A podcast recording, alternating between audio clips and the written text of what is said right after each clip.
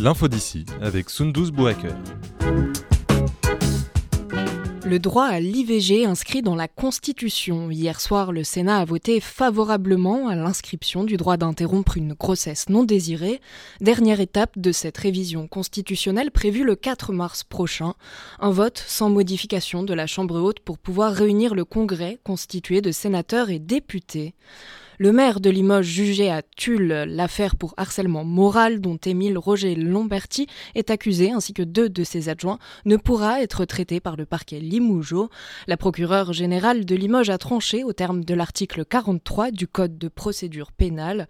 La plainte visant le maire de Limoges et deux de ses adjoints Jean-Marie Lage-Damon et Catherine Mauguin-Sicard sera instruite à Tulle en Corrèze. Comme pour le parquet, un autre service de police hors Limoges pourrait aussi être saisi. Appel à témoins lancé hier soir après la disparition d'un adolescent. C'est la gendarmerie de la Creuse qui a lancé l'appel pour Esteban Sabar Cazin, qui aurait fugué du foyer d'enfance de Piona le 26 février. Il mesure 1m67, de corpulence mince et vêtu d'un pantalon foncé, d'une veste noire et porte une sacoche noire. Si vous disposez d'éléments permettant de le localiser, vous pouvez contacter le 17. De nouvelles mesures entrent en vigueur ce vendredi 1er mars. Le prix de certains paquets de tabac va augmenter de 50 à 75 centimes d'après un arrêté publié au journal officiel le 9 février.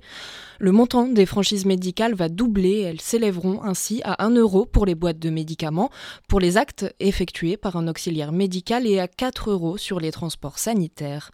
Le RSA, conditionné à 15 heures d'activité par semaine jusqu'alors expérimenté dans 18 départements, va s'élargir à 47 départements d'ici la fin du mois.